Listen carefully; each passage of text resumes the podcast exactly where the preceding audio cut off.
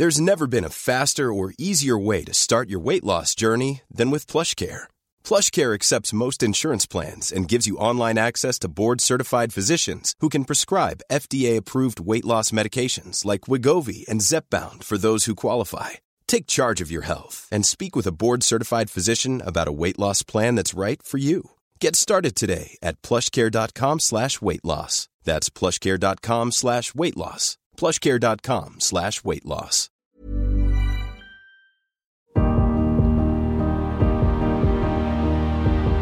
Bonjour, je suis Agathe Le Caron. Bienvenue dans Les Rescapés, le podcast qui vous parle de ces gens qui ont vécu une déflagration dans leur vie, qui a signé la fin de leur vie d'avant et conditionné leur destin. Nos témoins sont des survivants. Ils auraient pu sombrer, mais la fracture qu'ils ont vécue a parfois donné du sens à leur vie ou révélé une partie d'eux-mêmes qui serait certainement restée endormie. Aussi difficile que fut l'épreuve, ils sont parvenus à voir la vie d'un œil neuf. Parce qu'on n'a qu'une seule vie, celle qu'on vit. Parce qu'on ne peut rien contre les épreuves. Comment gérer l'après? Comment vivre cette renaissance pour qu'elle ne soit pas une petite mort? N'oubliez pas, la vie a toujours plus d'imagination que nous.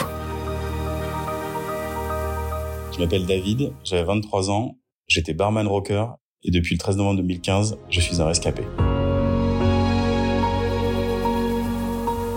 En 2015, j'avais 23 ans et euh, j'étais barman. J'avais erré un peu dans pas mal de jobs, euh, dont le métier de photographe quand j'étais beaucoup plus jeune et j'avais fini euh, par être barman dans un bar du 5e arrondissement de Paris qui s'appelle le River, qui n'existe plus aujourd'hui. Il était au 40 rue Descartes et donc j'étais entre guillemets le directeur.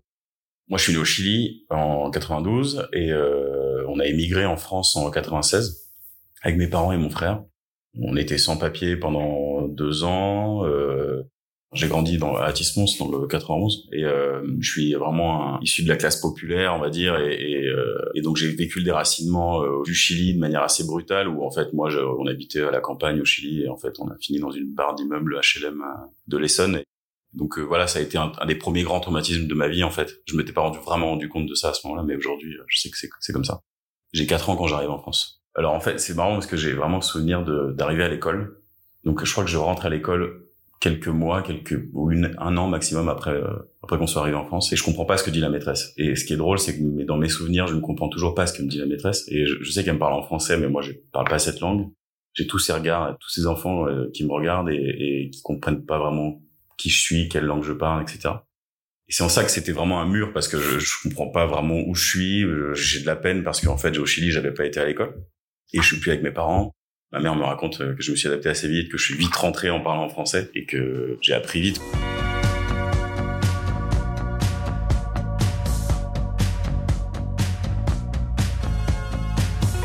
Après plusieurs errances professionnelles, je trouve enfin un truc qui me plaît, dans lequel je peux me développer personnellement, dans lequel je me sens bien. Il s'agit de faire la fête, de voilà, d'organiser la fête aussi, donc c'est important pour moi que les gens soient heureux, puis en dehors de ça, même de manière assez terre à terre, j'adore faire des verres en fait. C'est hyper cool, ça ressemble un peu à de la cuisine. Et puis en fait, si on peut le faire en écoutant du rock, c'est encore mieux. Donc il euh, y a vraiment, ça mélange beaucoup d'univers que, j'aime beaucoup. Donc ça me plaît énormément. Je pense que si on peut faire une liste de choses que j'aime le plus, on peut commencer par la musique. Mon père, il joue de la guitare depuis qu'il a euh, 12 ans et euh, il m'a transmis ça. Et donc euh, très tôt, il m'a offert un album de Deep Purple euh, qui s'appelle Made in Japan, qui est un live qui a été enregistré il y a très longtemps. et donc je suis tombé amoureux du rock et de la musique et aujourd'hui j'écoute vraiment toute la musique du monde, peu importe de style, enfin j'écoute vraiment tout et n'importe quoi et c'est vraiment le truc qui me fait me sentir bien. Ensuite, on peut parler des jeux vidéo qui m'accompagnent aussi depuis que je suis vraiment enfant et voilà. Et ensuite, bah, aujourd'hui le sport, euh, voilà, il y a beaucoup de choses comme ça qui, constituent mon existence, mais qui m'aident aussi et que, j'aime beaucoup. J'ai 23 ans et en fait, je, suis en couple avec une fille depuis quelques mois en fait. Et donc, euh, je rencontre une autre fille qui s'appelle Doris. Et euh, donc, cette fille, Doris, je la, je la rencontre, euh, c'est un 21 juin 2014. Et donc, euh, on, est, on est dans le jus, dans le bar et tout. Et j'ai cette euh, nana qui rentre et qui me commande deux, deux shots de tequila.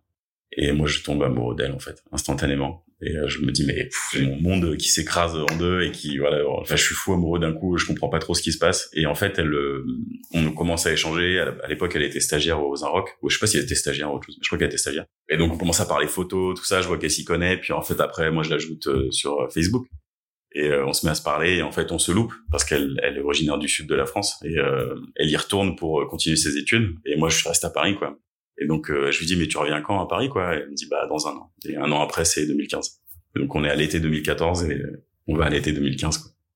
En fait, la photo, c'est un truc qui me suit depuis que j'ai 15 ans. C'est un ami à moi qui m'a expliqué un jour que c'était possible de faire de la photographie de manière artistique. Moi, je, enfin, je, je viens d'un milieu populaire où vraiment euh, la photographie, c'était les photos de famille ou les photos de groupe et c'était tout, quoi. C'était des marqueurs mémoriaux plus que des marqueurs artistiques. Mais ce que je peux dire, c'est que vraiment, c'est un des piliers constituants de mon existence. En 2015, en fait, j'ai commencé à faire d'autres, enfin, des extras dans un autre bar euh, à Pigalle. J'avais eu ce contact-là par une des clientes, justement, qui venait au River et qui traînait souvent là-bas j'ai commencé à faire des extras et en fait il y a une des barmaids qui était sur le départ de ce bar et on m'avait dit bon bah écoute euh, Claire va s'en aller donc euh, nous on va chercher quelqu'un et tu sembles vraiment la personne vraiment dédiée à ce poste quoi. Et donc je me projetais euh, nouveau barman non plus extra et surtout quitter le River qui était un peu précaire et surtout un bar un peu à l'arrache quoi un peu étudiant tout ça. Donc je voulais quelque chose de plus stable et donc c'était ça mes projets quoi. Je voulais être barman au Rock'n'Roll Circus et et m'installer à Paris etc parce que j'habitais toujours chez mes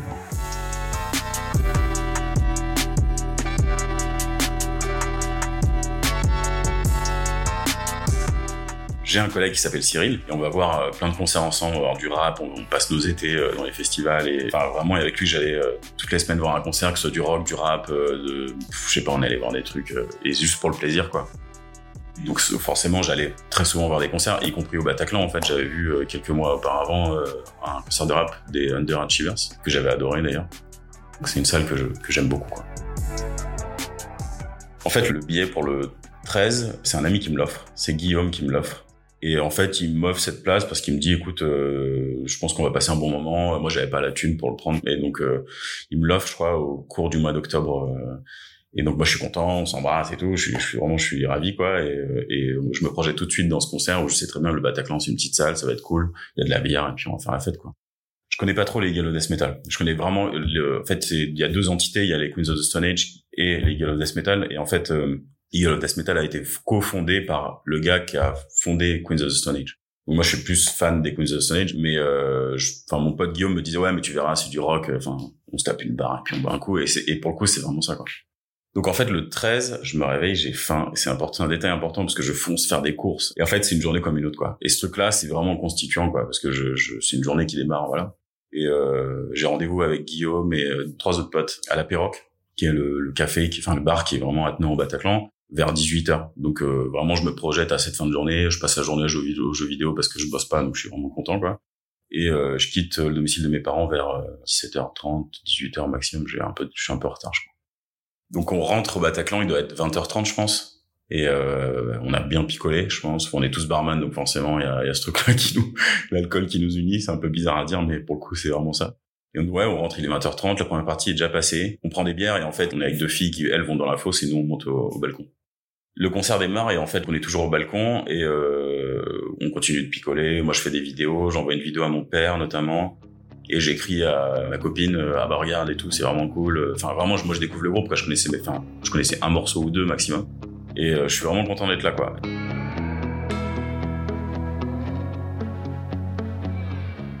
moi j'ai vu et donc je vais aux toilettes une première fois. Et en fait dans les toilettes je me rends compte que la fête continue quoi. Les gens parlent tout le monde est content et tout. Et euh, ça c'était aux alentours de 21h 21h10 15 et puis après je retourne aux toilettes aux, alentours de 21h45 et puis euh, quand je suis aux toilettes j'entends tout de suite des coups de feu quoi. Et euh, et ça me surprend. Et pour autant je comprends très vite qu'on tire. Et en fait j'ai tellement joué aux jeux vidéo que je comprends assez vite quoi que ce qui est en train de se passer. Et même si j'ai un doute, je me dis il faut que je remonte voir mes deux potes parce qu'en fait les toilettes sont une espèce d'entre-étage au Bataclan. C'est un peu particulier, mais donc je prends des escaliers pour remonter au balcon. Et euh, mes deux potes me disent mais non c'est un effet de scène, euh, c'est juste euh, c'est l'effet d'artifice quoi, comme 90% de la salle pense. Sauf que moi je continue à avoir ce doute et en fait pour le lever je vais sur euh, le garde-fou du balcon pour regarder ce qui se passe en dessous quoi. Et c'est là que je vois en fait le, bah, début de l'attentat. Donc euh, je vois des gens qui s'allongent, euh, qui se prennent des balles, je vois du sang, etc. Et je comprends qu'il y a une situation de danger. Donc je crie très vite au balcon euh, à tout le monde de se coucher. Et je retourne voir mes amis pour, qu'on s'enfuit ensemble. C'est un peu flou. Moi, je me rappelle bien, mais la, situation est vraiment brouillon, quoi, parce qu'on, y a des cris partout. Enfin, vraiment, c'est un univers de souffrance où les gens, voilà, sont prostrés. Et enfin, voilà, c'est la panique, quoi. Et en fait, on se comprend pas trop avec mes deux potes. Je suis avec un ami qui s'appelle, enfin, qu'on surnomme Bambi et Guillaume qui est avec moi. Et on se comprend pas. Guillaume s'enfuit d'un côté, Bambi de l'autre. Et moi, je me retrouve tout seul sur le balcon et y a pratiquement plus personne. Donc, je me mets à ramper vers une, vers une issue de, enfin, ce que je pense être une issue de secours. À l'opposé de Bambi.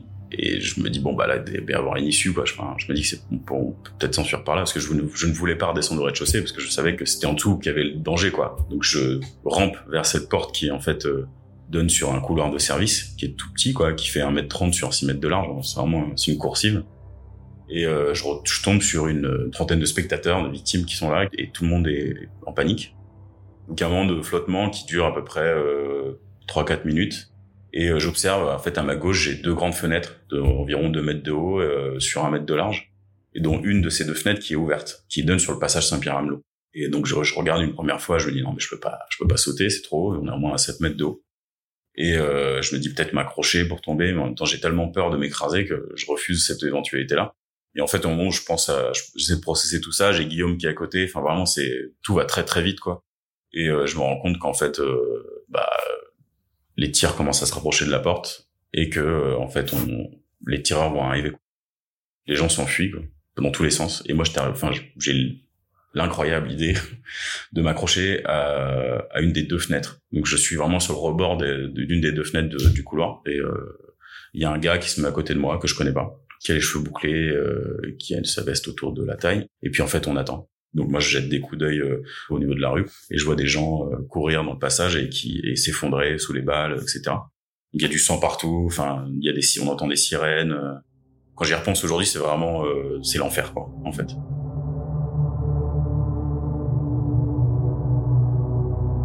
Le cerveau commence à réaliser que c'est la fin, quoi. Moi, en me mettant là, je comprends que, enfin, je voulais m'enfuir et au fait, euh, je suis complètement pris au piège, quoi. On est tous les deux et euh, il y a une femme enceinte qui est aussi accrochée euh, à ces, fenêtres-là, donc elle demande à l'homme qui est à côté de moi de l'aider parce qu'elle va, elle va lâcher en fait. Le mec à côté de moi, je me mets à lui parler. Il me dit qu'il s'appelle Sébastien, il demande mon prénom, etc. Et en fait, assez bizarrement, je lui dis que bah ça va aller quoi. Je le rassure et je lui dis non mais ça va aller, tu verras, on va se retrouver, tout ça. Je sais pas pourquoi je lui dis ça, et pour autant j'y crois, quoi. C'est assez bizarre. Et en fait, il repasse la fenêtre, il, tend la main à cette femme enceinte, il la sauve, et elle s'enfuit, et aussi bizarrement que ça puisse paraître, au lieu de la suivre, il, il, retourne près de moi, en fait.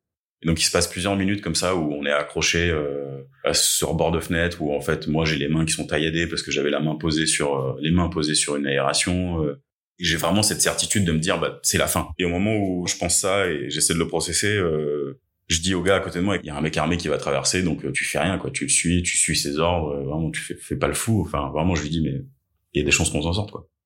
Et en effet, ça se passe. Donc on voit le canon d'une Kalachnikov qui passe devant nous euh, à travers la fenêtre, et en fait, le mec qui est un des, un des trois terroristes qui attaque le Bataclan nous donne l'ordre en fait de rentrer dans le couloir pour retourner dans la partie spectacle du Bataclan, parce que là on était dans le backstage entre guillemets, et nous demande de nous asseoir sur le rebord du balcon. C'est pas qu'on le voit, on le sent même. On est avec lui, quoi. Donc euh, lui, euh, moi j'ai un moment d'hésitation où je me demande si je vais pas, euh, je vais pas l'attaquer, je vais pas voilà. Et en fait, il pose sa calache sur ma poitrine et il me dit d'aller là-bas quoi. Et donc on s'assoit avec une dizaine d'autres personnes et là commence la prise d'otage.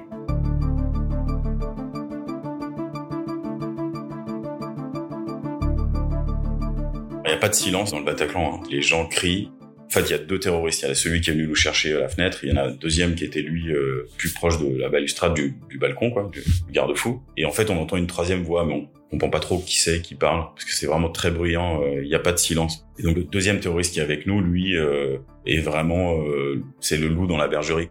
Donc c'est l'autre, c'est celui qui nous a descendu de la fenêtre, qui nous parle. Et donc nous, on a interdiction de parler, d'échanger, hein, logique. On est des otages. Et il se met à faire des diatribes sur l'État islamique, donc entre guillemets, il se présente quoi. Nous, on est des soldats, on est là pour vous attaquer parce que François Hollande, etc. Donc il y a toute cette motivation euh, entre guillemets politique euh, ou religieuse, je sais pas, radicale quoi. Et, euh, et moi, je comprends pas en fait. Moi, j'ai 23 ans, je suis barman je m'intéresse pas trop à l'actualité. Euh, je, voilà, j'avais suivi ce qui s'était passé en janvier euh, à l'Hypercacher, à Charlie Hebdo euh, et à Damartin Anguel, mais j'avais pas vraiment fixé cette menace-là de l'État islamique. J'étais vraiment dans une forme d'insouciance et j'ai un mec armé qui me dit écoute, tu vas mourir parce que ton président il a fait n'importe quoi et c'est vraiment ça quoi. Et donc en fait, ce truc-là le mène à me poser la question et il me dit tu penses quoi de François Hollande? Moi, j'étais vraiment dans le, j'étais un peu dans une espèce de torpeur traumatique où j'essaie de comprendre ce qui se passe et encore une fois, j'ai 23 ans, quoi 20 minutes plus tôt, je suis en train de trinquer avec mes potes, euh, écouter du rock, et je comprends pas qu'il s'adresse à moi en fait.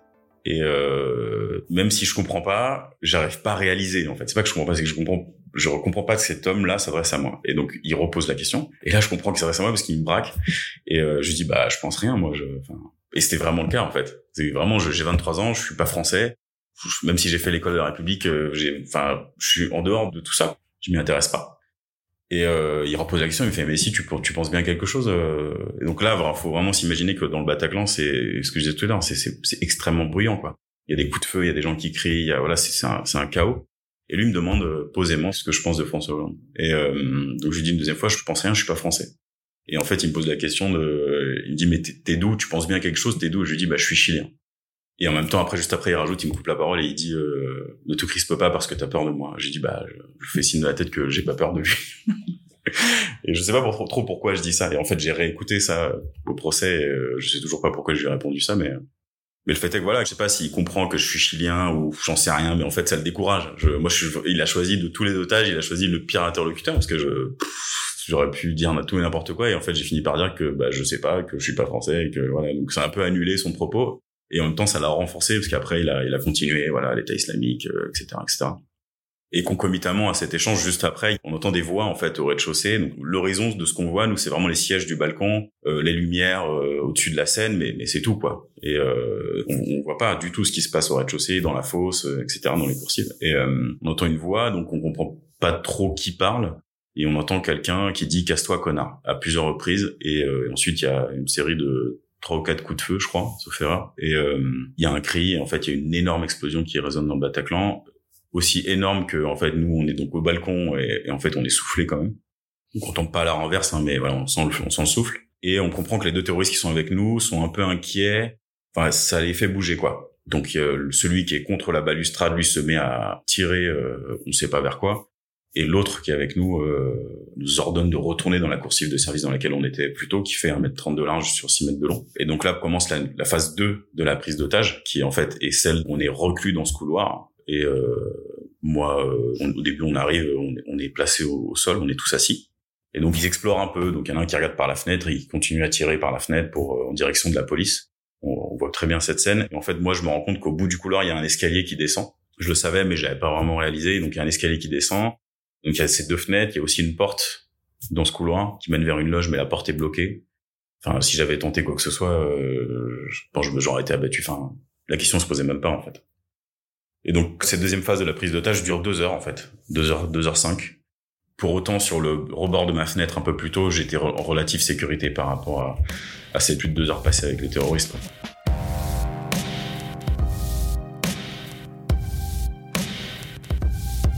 Début, on était au niveau du sol, puis après ils, nous ont placés en bouclier humain. Il y a trois, trois otages qui étaient placés euh, contre la porte, et euh, on était trois devant chacune des fenêtres avec euh, deux otages qui étaient un peu, un peu partout, un peu flottants. Et donc moi j'étais à côté d'un mec, un grand homme chauve qui portait un, costard, et en fait je me demandais qui c'était quoi. Je me disais mais c'est qui ce mec quoi? En fait je refusais de mourir sans savoir qui était cette personne à côté de moi. Je lui dis la même chose que j'avais dit à Sébastien plus tôt. Je lui ai dit écoute ça va aller quoi, et je lui attrape la main. Et euh, pareil, je sais pas trop pourquoi. Lui, pareil, aujourd'hui, on en rigole parce qu'il me dit que il trouve ça un peu marrant, quoi, que que j'ai le courage de faire ça alors que bah qu'on allait certainement mourir, quoi. Mais euh, enfin, j'avais vraiment cette poussée là où, où, il fallait que je touche, il fallait que je, je vois. Donc j'essaie de regarder le visage des autres otages. Euh, donc Sébastien, je me rappelle bien de lui. Euh, contre la porte, il y avait Grégory, Caroline et Marie, qui aujourd'hui sont de, de, grandes copines et grands copains, Grégory aussi. Et c'est vrai que c'était important pour moi de m'imprégner de ce qui se passait dans le couloir. Et donc j'ai vraiment tout enregistré de manière chronologique, précise. C'est étrange parce que deux heures c'est long en fait. La prise d'otage dure 2h35 je crois. Mais deux heures et quelques c'est vraiment très long en fait. Dans n'importe quelle situation de la vie, on s'ennuierait pendant deux heures. Et donc là, j'avais tout le temps de m'ennuyer, entre guillemets, et surtout d'avoir peur. Et donc, je me posais plein de questions. Je me disais surtout, est-ce que je vais survivre? si je meurs, comment je vais mourir? J'ai pas envie de souffrir.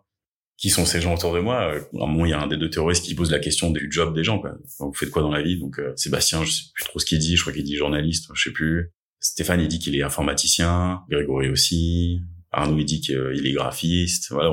Et moi, je dis que je suis barman. Et donc, ça m'a permis, de, voilà, de peut-être de voir un peu plus qui était qui, quoi. Et en fait, c'est étrange, mais euh, ces moments-là, ils étaient profondément humains, quoi. Et quand on est reclus, vraiment, quand on est loin, loin, loin, comme ça, dans l'inhumanité, on se rend compte qu'il y a toujours des, des moments de, de beauté, de, de, de bah, c'est étrange quoi, mais d'humanité. Les, terroristes nous, nous, menacent en disant que s'il y en a un qui fait le malin, ils se font exploser. Donc on réalise qu'ils ont des, ils ont des ceintures, enfin ils ont des gilets explosifs. Donc ça rajoute une menace sur la menace qu'ils ont, ils sont quand même armés. En plus, ils sont des gilets. Donc vraiment, enfin, on se dit de toute façon, s'il y en a un qui tente un truc, bah tous les autres vont mourir. Enfin, il y a ce truc-là, cette menace vraiment qui est là, quoi. Donc on attend. Et ce qui se passe, c'est qu'il y a les terroristes demandent à parler aux policiers. Et donc euh, ils y arrivent pas dans un premier temps, ils comprennent pas. Et d'un coup, en fait, on comprend qu'il y a quelqu'un qui essaie d'ouvrir cette porte devant laquelle sont placés des otages. Et euh, il y a une voix derrière cette porte avec un accent du sud qui dit euh, qu'est-ce qui se passe machin? Et, euh, et les terroristes le menacent lui disent recule sinon on, on, tire quoi et il dit on est en prise d'otage etc donc il, il, dit ce qui est en train de se passer dans le couloir à la personne qui se trouve derrière la porte. Et il y a un échange de numéros de téléphone qui est en fait le numéro de Marie c'est le numéro de Marie qui est passé parce que les terroristes lui, lui prennent son téléphone etc donc c'est comme ça que le, le, la liaison entre les terroristes et le négociateur de la BRI, c'est la BRI en fait, qui commence à travers cette porte là machin, et euh, ensuite il y a un coup de fil qui est passé, un premier coup de fil sur une liste de six où les terroristes bon bah refont leur diatribe et euh, les menacent et ensuite euh, le, moi le nom m'entend vraiment très bien le négociateur parce que les terroristes sont complètement sourds à cause des tirs. Donc généralement il y a le haut-parleur qui est et on entend le négociateur qui dit mais pour l'instant on, on tu, tu, vas devoir patienter parce que on a beaucoup de blessés, euh, écoute c'est compliqué, euh, je te rappelle vraiment euh, patiente s'il te plaît, voilà, etc. Donc il négocie avec lui pour temporiser le maximum. Alors ce qu'on sait pas, c'est qu'en fait devant le Bataclan, il y a tout le comment dire tout le dispositif de sécurité qui se met en place. Il y a beaucoup de victimes qui sont évacuées euh, concomitamment à la prise d'otage. Donc en même temps, c'est vachement dangereux parce que les policiers de la BRI, du RAID et des BAC qui sont là pour, pour sécuriser le Bataclan ne peuvent pas progresser tant que la prise d'otage est en cours parce qu'ils savent pas exactement d'où la menace vient. On sait juste que bah il y a une prise d'otage, mais où exactement, non, enfin les, les, policiers savent pas. Donc c'est très lent et c'est pour ça que le négociateur euh, tente de temporiser le maximum. C'est parce que vraiment en même temps que ces, ces échanges-là, les policiers progressent tout doucement dans le Bataclan, essaient d'extraire le maximum de victimes. C'est très difficile. Et donc il y a un deuxième coup de fil ou les mêmes menaces, troisième coup de fil et en fait au bout du, je crois que c'est au bout du deuxième où le, le terroriste lui dit écoute si tu me rappelles pas dans cinq minutes, euh, en fait on égorge un otage et on le jette par la fenêtre. Quoi. Donc le, négociateur rappelle, rappelle, et euh, tout ça dure euh, deux heures et quelques.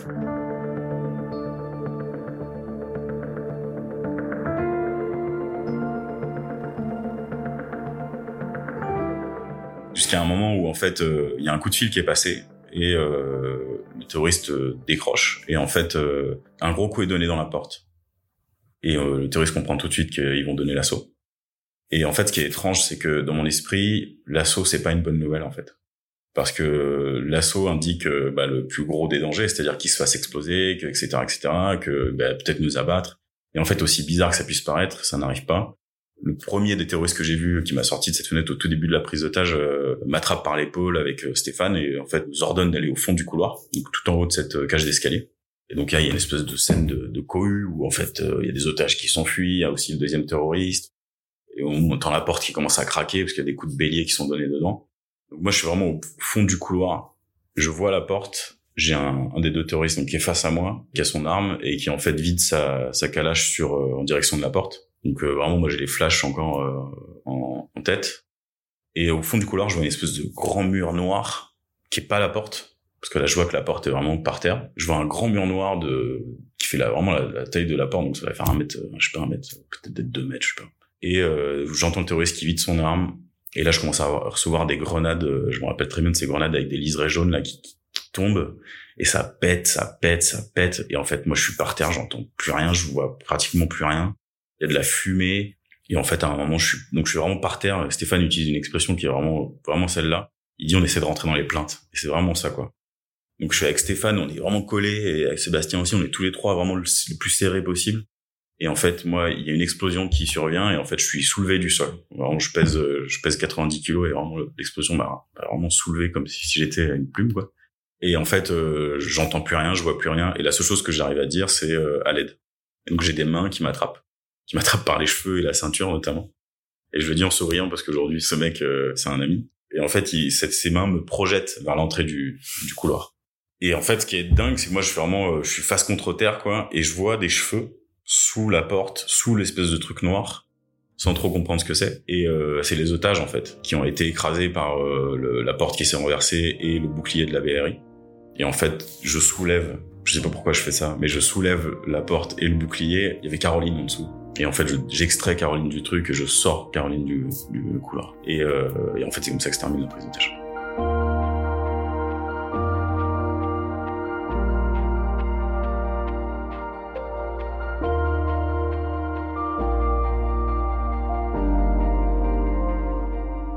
aucun de nous n'est gravement blessé, mais on est tous salement, vraiment très salement embauchés, quoi.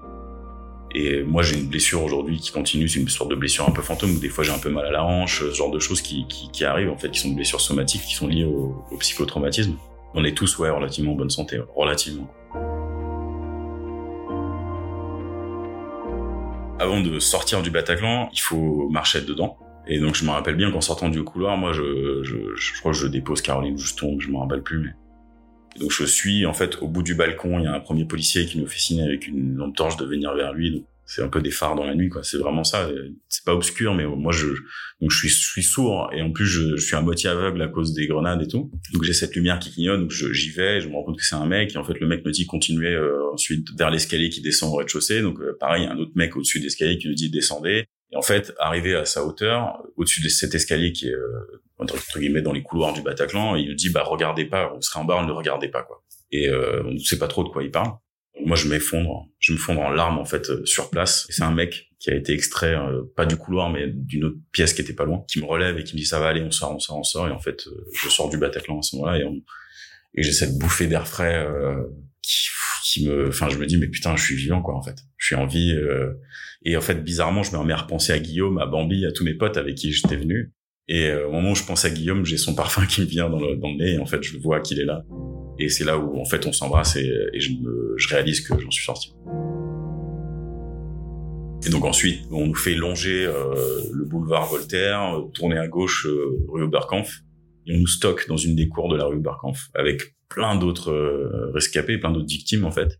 Et euh, bah, je comprends déjà l'ampleur des dégâts, c'est-à-dire que il y a des gens qui sont blessés, il y a des gens qui circulent à gare. Euh, et euh, Guillaume et une fille qui est là, qui, qui est aussi une copine qui s'appelle Alix, me dit, mais en fait, tu sais, il n'y a pas que le Bataclan. Et je lui dis, mais comment ça? Il me dit, bah, y a, ça a commencé au Stade de France. Il y a plein de terrasses à Paris qui ont été attaquées.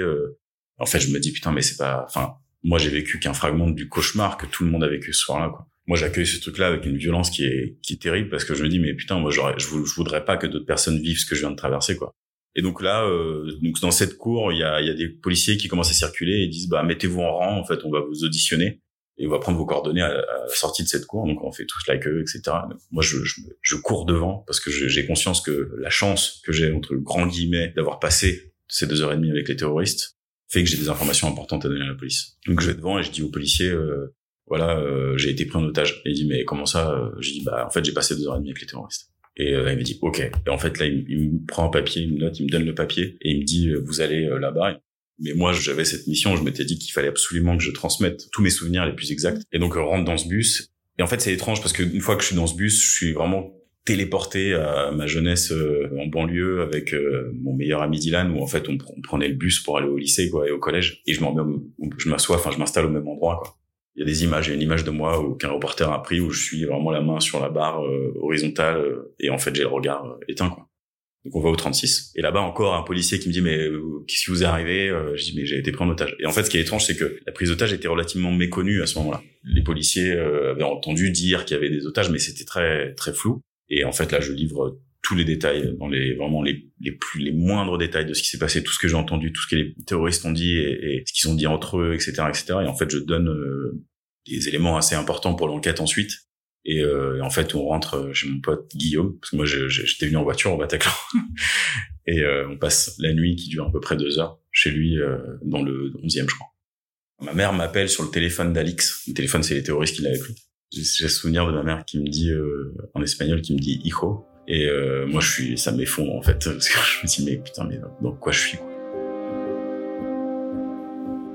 Mes parents sont rassurés parce que je suis vivant. Mais pour autant, euh, je pense que et eux et moi se rendons compte que on est au tout début d'une histoire incroyable. Quoi.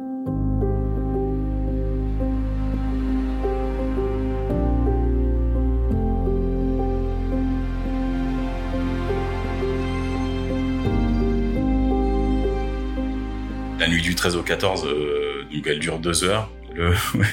Je dors, euh, c'est Enfin, moi, j'y repense avec un peu de, douceur, parce qu'en fait, on a tous dormi au même endroit. Il y avait Guillaume, moi, Alix, le mec d'Alix, on a dormi dans un, dans canapé lit. euh, on était tous serrés les uns contre les autres. Ça nous a fait, je pense, beaucoup de bien.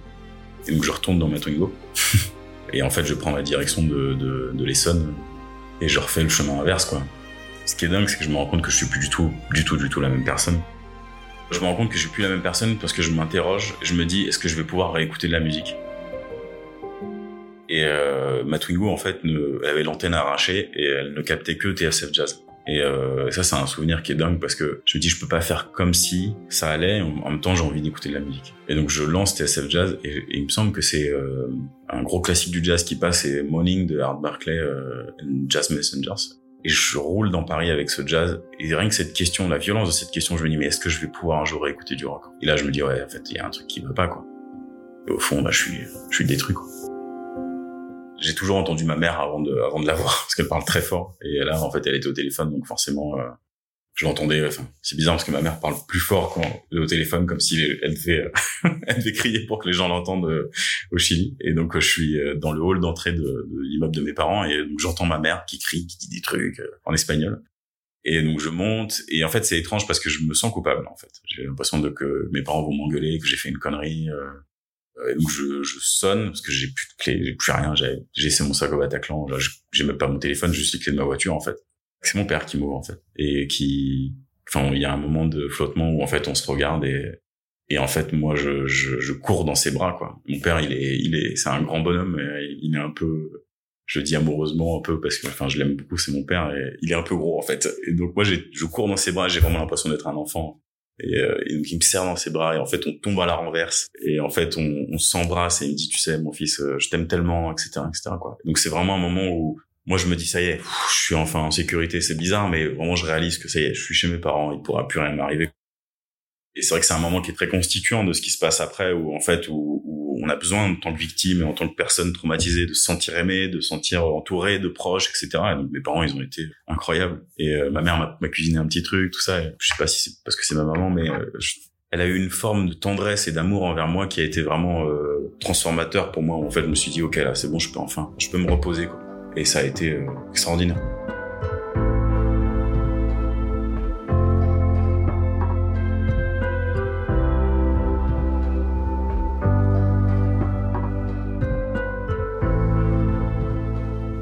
que j'ai mis au moins trois semaines à me rendre compte de ce qui s'était passé. Alors j'en parlais beaucoup, j'ai fait beaucoup d'interviews euh, pour des journalistes. J'avais cette espèce de frénésie de raconter. Je voulais raconter, raconter, raconter. Donc j'ai raconté à des médias chiliens, j'ai raconté à des médias étrangers, euh, américains, euh, enfin vraiment à, qui voulait l'entendre en fait. Et, donc j'ai commencé à voir ma psychologue début décembre. Donc j'ai participé à plusieurs cellules de crise, à deux cellules de crise à l'école militaire où j'ai été vu par les psychiatres. Et les psychiatres m'ont tout de suite dit il faut vraiment que tu ailles voir un, psychologue. Donc j'ai en fait concomitamment à ça, euh, j'ai rencontré les hommes de la BRI qui m'ont sauvé la vie cette nuit-là. C'est bizarre mais quand je commence à réaliser tout ça, je... et puis en fait moi on, me convoque à la première DPJ qui à l'époque était à la porte de Saint-Ouen. Donc il faut que je redépose, que je porte plainte. Je dis mais contre qui je porte plainte Enfin c'est très bizarre. Et euh, je récupère aussi mon sac à dos qui était resté au Bataclan. Et en fait je dis à cet OPJ euh, qui m'auditionne, euh, qui est vachement sympa d'ailleurs. Et je lui dis bah voilà, enfin moi j'aimerais rencontrer les hommes du raid. Il me dit mais pourquoi? Et je lui dis bah c'est ceux qui m'ont sauvé le 13. Et il me dit bah en fait c'est pas le raid, c'est la BRI. Moi je connaissais, enfin je connaissais pas la BRI quoi. Et il me dit bah tu sais c'est compliqué de les rencontrer, c'est des gens très secrets, c'est pas tout le monde quoi. Et je lui dis bah ouais mais moi ils m'ont sauvé la vie donc j'aimerais les remercier. Et il m'a dit, OK, bon, je vais voir mon chef. Et en fait, il va voir le commissaire et il revient avec le commissaire. Et donc, le commissaire, c'est un peu un, archétype du flic parisien euh, qui sent le café, euh, qui roule un peu des mécaniques. Donc, il est venu euh, avec son arme de service, machin et tout, euh, dans le holster. Et il me tend un post-it. Et ce qui est dingue, c'est que quand j'en parle, j'ai l'impression de raconter une, une histoire d'un polar. Et c'est un vrai truc. Il me tend un post-it et il me dit, voilà, bon, t'appelles sur ce numéro. Si ça répond pas, tu laisses un message, tu dis qui t'es, que t'as demandé tout ça. Et puis, on, on te rappellera peut-être et après tu détruis le post-it. Ok. et c'est vrai que ça fait un peu mission euh, de renseignement, des trucs comme ça. Et en fait non, c'est juste que c'était, bah, c'est des trucs un peu secrets, donc il faut faire attention. Et euh, donc j'appelle en sortant de cette audition et je laisse un message et je détruis le post-it. Et donc euh, je crois que c'est deux heures après, on me rappelle, c'est une femme qui m'appelle et qui me dit ok, bon, on a bien eu votre demande, euh, on est ok pour vous recevoir, etc. Et donc euh, je, je dis mais quand? Elle me dit bah demain 10 heures.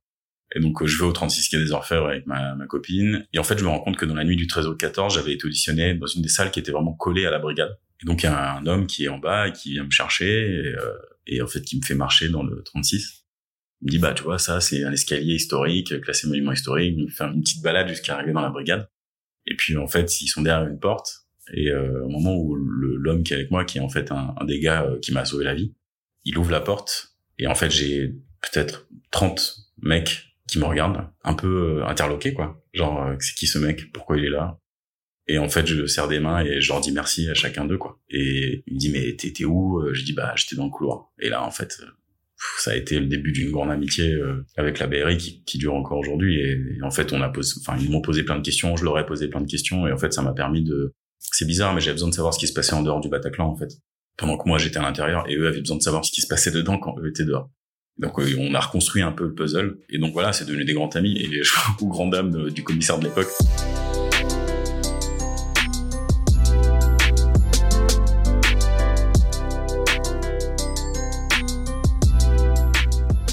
avant le 13, je voyais Doris en, peu en secret. J'étais tombé amoureux d'elle, etc. Elle était revenue du sud, elle, elle bossait là. Et en fait, euh, peu de temps après, euh, après le 13, hein, ma copine était aussi très marquée par ça, et moi j'avais besoin d'être entouré de gens qui étaient solides au fond. Et euh, je me disais, enfin, je peux pas continuer et être avec quelqu'un ou, qui, qui, est aussi en souffrance. J'arrivais pas. En fait, j'étais désaxé par rapport à moi déjà j'arrivais pas par rapport à elle. Et puis en fait, en parallèle, bah, j'ai envie de voir Doris et j'ai envie de passer du temps avec elle. Et, donc euh, c'était de pire en pire euh, malheureusement. Et, et donc j'ai fait, j'ai pris le choix de, de, de, me séparer de ma copine pour aller avec Doris en fait. Je sens qu'elle elle est beaucoup plus forte. En fait, Doris, elle m'a dit après une phrase qui, je pense, a, transformé ma manière de regarder le traumatisme. Elle m'a dit, euh, tu sais, moi je serai là pour changer les pansements en fait. Et personne m'avait dit un truc comme ça à l'époque.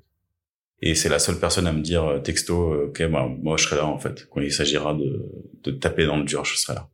Et donc, euh, bah, j'ai été vers elle. Et donc, même si j'étais détruit, même si j'étais vraiment blessé psychiquement, je savais que mon chemin était auprès d'elle en fait. Reprendre la vie d'avant, c'est impossible. Déjà parce que j'ai un stress post-traumatique qui est vraiment vraiment grave, qui est vraiment aigu J'arrive pas à réécouter du rock, j'arrive pas, par exemple, quand je passe à côté d'un chantier, j'ai peur, euh, vraiment, je suis tétanisé, je fais des crises de panique, je dors mal, je fais des cauchemars, etc. etc. Donc il y a beaucoup, beaucoup, beaucoup de choses qui s'amoncellent les unes au-dessus des autres et qui font en fait que j'ai un handicap au fond. Et donc euh, je décide de quitter mon emploi de barman et surtout de ne pas honorer la promesse d'embauche que j'avais eue euh, au mois de janvier, en fait, juste après, euh, dans cet autre bar. Et ça, me, ça, ça me détruit, en fait. Parce que moi, je me projetais, justement, dans, dans ce bar. Euh, je m'imaginais là-bas, etc. Et, et en fait, j'en suis incapable. Il faut vraiment voir cette période après le 13 comme un amoncellement de plein de choses que j'arrive pas à gérer, en fait. Cette séparation, euh, mon stress post-traumatique qui est là tout le temps. Euh, j'ai vraiment l'impression d'être dans le brouillard, de souffrir tout le temps, comme si j'avais une plaie ouverte, quoi. Vraiment, c'est vraiment ce type de souffrance. Et bizarrement, j'ai l'impression que je vais jamais en sortir, en fait. Jamais, jamais, jamais. Donc c'est vraiment les mots que je mets euh, quand je vois ma psy la première fois. C'est la première chose que je lui dis, c'est quand est-ce que j'irai mieux, quoi. Parce que c'est insupportable.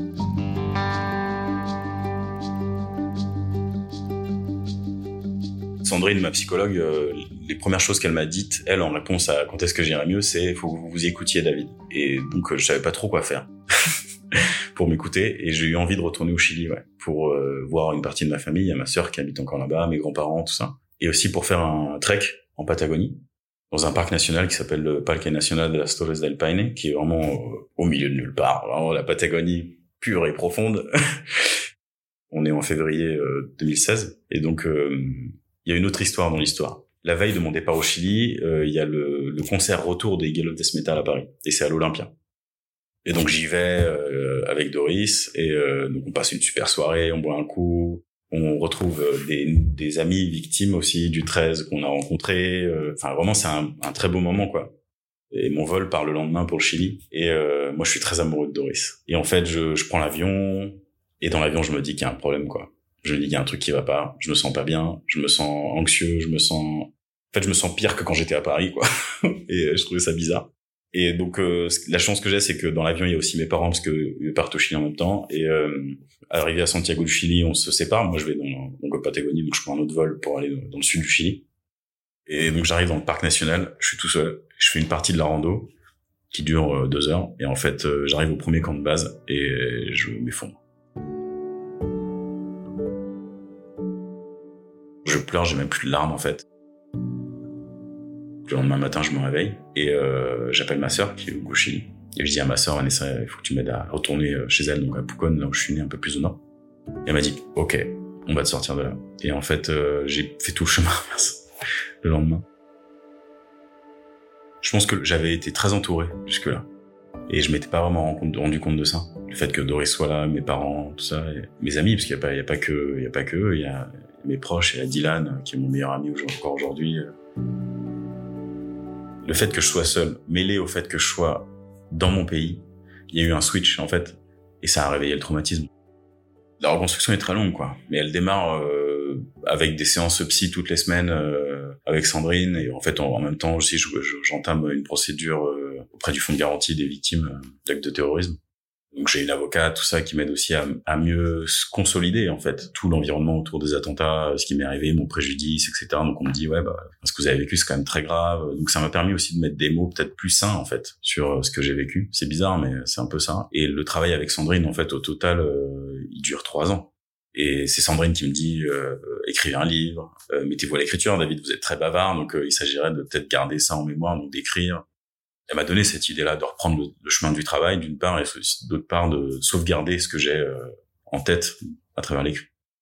C'est bête, mais j'ai pas le bac, quoi. Et j'ai un CAP photo au max, on va dire. Et j'ai pas le bac, j'ai pas de parcours littéraire. Euh, je suis pas non plus un grand lecteur. Je viens vraiment de nulle part dans la littérature, quoi. Pour autant, je savais que mon histoire pouvait être euh, intéressante à lire pour des personnes qui traversent peut-être la même chose ou des personnes qui traversent ce type d'événement.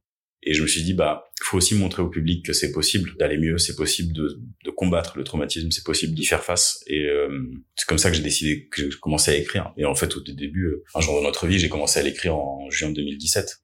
Et euh, au début, c'était pas un livre. Au début, c'était juste un truc où je dis, je racontais mes souvenirs. Et j'ai très vite été entouré d'amis, euh, journalistes, euh, chercheurs aussi, qui m'ont aidé et qui m'ont fait comprendre que bah, ce serait peut-être une bonne idée d'en constituer un livre aussi dingue que ça puisse paraître, l'écriture d'un genre dans notre vie m'a permis d'oublier en fait. Non pas parce qu'aujourd'hui je, je suis complètement oublié, mais m'a permis de stocker en fait mes pensées, mes mes souffrances, à tel point qu'aujourd'hui quand j'ouvre ce livre, il m'arrive de redécouvrir des choses. Et ça qui est, enfin je trouve ça vraiment génial. Donc ça m'a permis de dissocier une partie de ma souffrance à ce que je suis aujourd'hui, euh, à ce David d'après. J'ai vraiment découvert le pouvoir de l'écriture, de transformation des pensées, de transformation de d'archivage aussi, euh, un matin, je me suis réveillé euh, j'avais écrit le livre à 90% et euh, j'ai dit à Doris, putain, je me rappelle plus du bruit d'une calache, quoi. Et là, je me suis dit, ah oui, il y a un truc à changer, en fait. Et donc, ça m'a poussé à continuer d'écrire.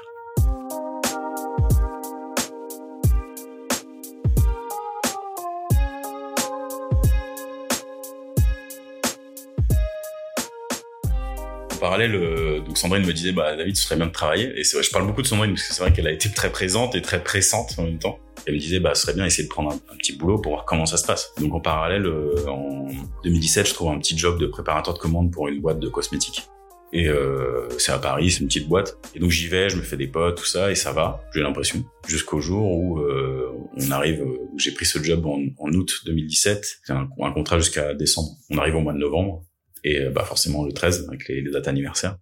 Et euh, en fait, je, je fais une crise d'angoisse au, au, taf, quoi. Et je me sens incapable de rester. Je n'y arrive pas. Je trouve ça, je trouve ça a pas de sens. Et je souffre. Ça me fait souffrir de faire un truc comme ça qui me fait rien. Et en parallèle, je me dis mais qu'est-ce que je peux faire pour, euh, qu'est-ce que je sais faire en fait? C'est ça. Qu'est-ce que je sais faire? Et donc, euh, bah, je sais faire de la photo. et, euh, et donc, je monte mon auto-entreprise. Et, et donc, je deviens, je redeviens photographe professionnel en février 2018. Donc c'est comme ça que je me remets à travailler. Et donc il y, a eu vraiment l'écriture du livre en parallèle de cette quête de travail et de, de sens professionnel. Et euh, la photo m'a permis de donner un cadre euh, déjà financier parce que voilà, jusque là c'était un peu précaire et, euh, et aussi aussi de comment dire en anglais il y a ce mot là empowerment qui me fait comprendre en fait que je sais faire, que je suis capable de faire. C'est là en fait que ma entre guillemets ma vraie reconstruction commence. Ce qui me rassure c'est vraiment de réaliser que je suis quelqu'un en fait que je suis photographe, que là je suis en train d'écrire un livre. Il y a plein de choses comme ça qui permettent de comprendre que j'existe dans ce monde. Tout ce ménage et ce truc que j'ai fait durant les deux premières années euh, mon travail euh, avec Sandrine, ça a été euh, de comprendre que j'étais une personne que je continue à vieillir. Le livre est sorti en 2020 et plein de gens qui m'ont dit putain mais ton histoire elle est dingue, ça m'a permis de mieux comprendre des trucs, ça m'a aidé des gens qui m'envoient des messages sur les réseaux sociaux encore aujourd'hui qui m'ont dit j'ai lu ton livre merci d'avoir partagé ça avec nous de collaborer en fait à la, vie d'une cité d'une d'un pays euh, et de transmettre en fait. Moi au fond c'est vraiment ça le plus important, c'est de transmettre mon histoire.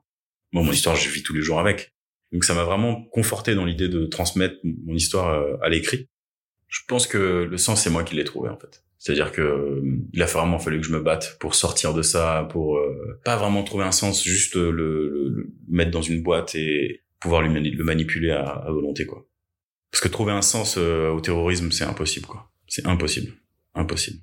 Et par contre, trouver un sens à son existence ensuite, là, c'est un peu plus possible. Donc, euh, les chemins que j'ai dû trouver pour y arriver, euh, ça a été tortueux et tout. Et, et, mon travail avec ma psy, ma, relation avec Doris, qui a été vraiment euh, maintenante, quoi, qui a été euh, forte.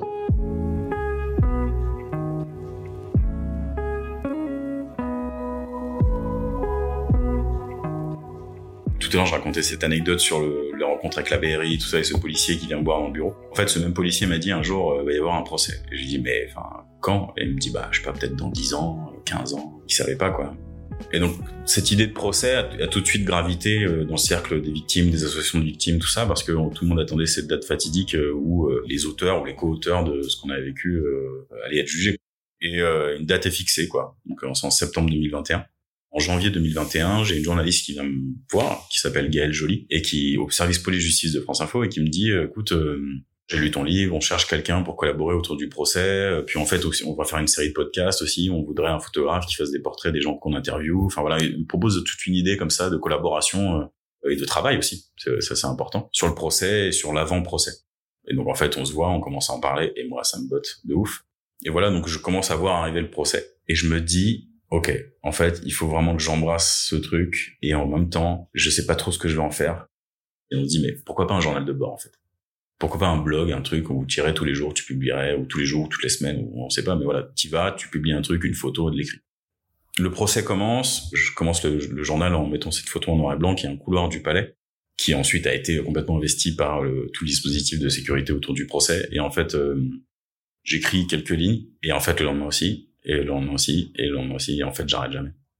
Et au final, j'aurais publié 141 billets qui couvrent à peu près allez, 97% du procès et où euh, je raconte en fait mon quotidien. Donc c'était, euh, j'ai fait un peu une redite de ce que j'ai fait dans jour de notre vie. Mon idée, c'était de montrer au public de France Info et à la France, en fait, tous les gens qui lisaient, ce que c'était que de vivre un procès historique de l'intérieur pour une victime du terrorisme, et ce que c'était aussi de vivre un procès tout court je pourrais même pas en parler comme ça tellement c'est vaste tout ce qui s'est vraiment passé pendant ce procès et, à quel point le journal de bord a été euh, reconstituant de, de, de moi. C'est-à-dire qu'il y a vraiment un avant, un après procès au même titre qu'il y a un avant, après 13. Parce que vraiment, ce que je peux dire avec certitude, c'est que ça a vraiment transformé ma manière de voir l'événement. Je sais que le procès est passé, que les acteurs ont été jugés, que j'ai j'ai travaillé sur le procès tout du long, je me suis saisi du sujet, que j'ai déposé à la barre, qu'on m'a entendu. C'est ça aussi. Que la justice m'a entendu. Ça a vraiment lavé, en fait, le 13.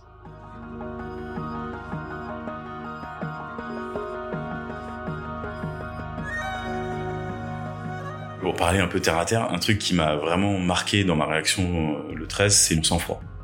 Je me suis rendu compte que je savais que j'étais quelqu'un d'assez euh, pondéré euh, et calme et sang-froid, mais là, le 13, j'ai eu une réaction qui est psychiatre qui m'ont vu, on a appelé ça une suradaptation. En fait, j'ai été suradapté, c'est-à-dire que j'ai pas paniqué. Et en fait, c'est un calme que je garde encore aujourd'hui.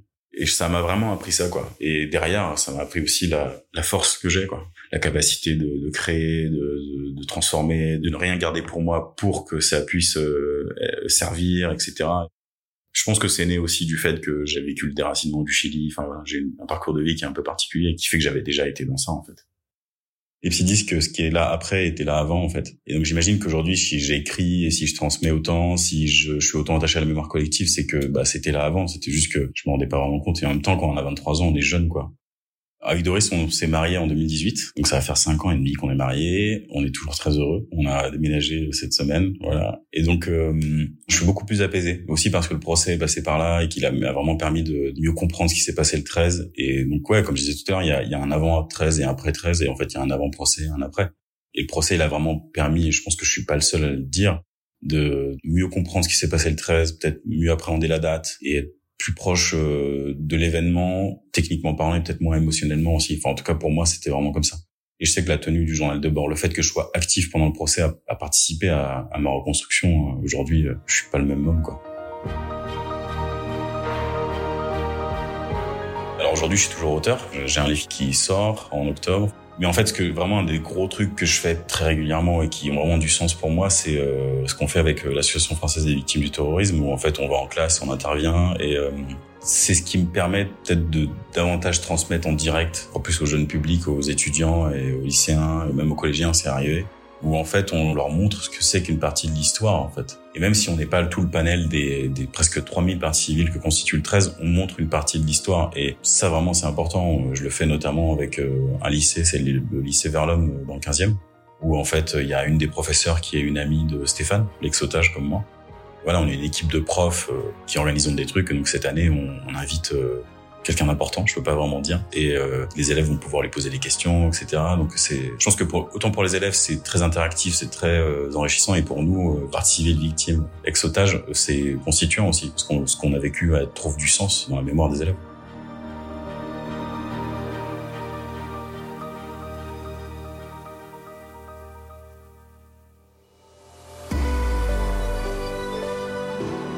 Cet entretien a été réalisé par Clémentine Delagrange et monté par Stéphane Bidard. Vous avez aimé les rescapés? Aidez-nous à nous faire connaître en nous laissant plein d'étoiles et de commentaires.